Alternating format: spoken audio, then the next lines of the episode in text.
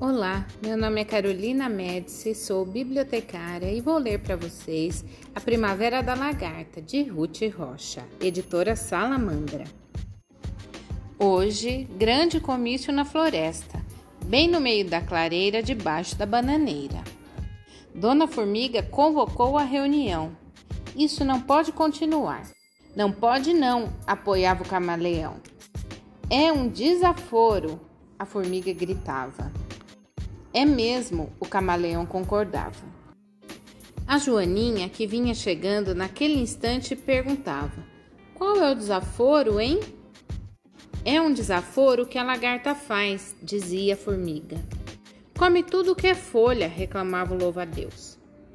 Não há comida que chegue, continuava a formiga. A lagartixa não concordava. Por isso não, que as senhoras formigas também comem. É isso mesmo, apoiou o camaleão, que vivia mudando de opinião. É muito diferente, disse a formiga. Depois, a lagarta é uma grande preguiçosa, vive lagarteando por aí. Vai ver que a lagartixa é parente da lagarta, disse o camaleão, que já tinha mudado de opinião. Parente não, falou a lagartixa, é só uma coincidência de nome. Então não se meta, disse a formiga. Abaixo a lagarta, disse o gafanhoto. Vamos acabar com ela. Vamos sim, gritou a libélula. Ela é muito feia. O senhor caracol ainda quis fazer um discurso. Minhas senhoras e meus senhores, como é para o bem geral e para a felicidade nacional, em meu nome e em nome de todo mundo interessado, como diria o conselheiro Furtado, quero deixar consignado que está tudo errado.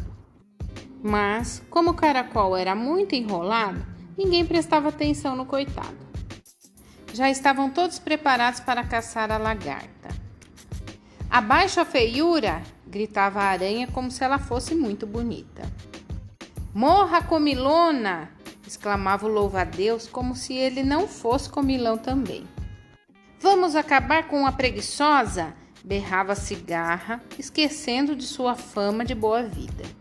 E lá se foram eles, cantando e marchando. Um, dois, feijão com arroz. Três, quatro, feijão no prato. Mas a primavera havia chegado.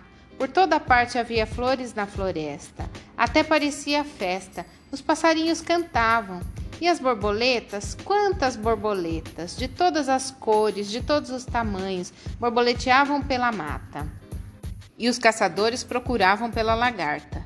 Um, dois, feijão com arroz. Perguntavam às borboletas que passavam: Vocês viram a lagarta que morava na moreira?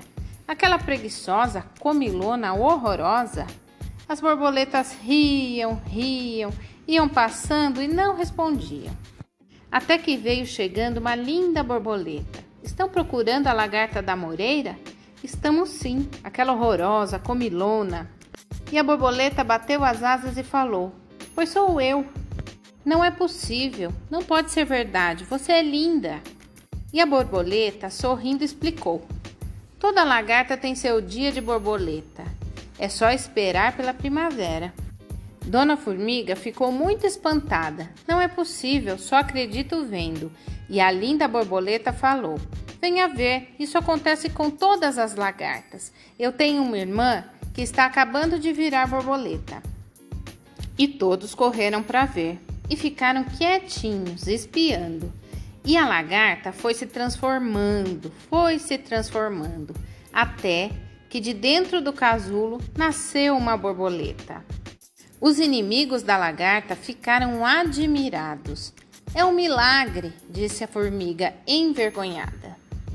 Bem que eu falei, disse o camaleão, que já tinha mudado de opinião. Agora vamos entender o processo de transformação deste animal. Primeiro, ovos de borboleta são menores que uma cabeça de alfinete. Segundo, a lagarta sai do ovo com muita fome, come até a casca do ovo.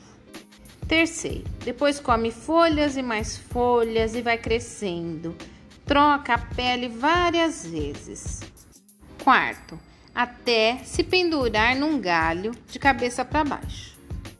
Quinto, a lagarta se transforma numa crisálida ou pupa. Sexto, depois de uma ou duas semanas, a pele da crisálida se rompe e sai a borboleta. Sétimo, devagarinho a borboleta abre as asas e voa. E a borboleta falou: é preciso ter paciência com as lagartas, se quisermos conhecer as borboletas.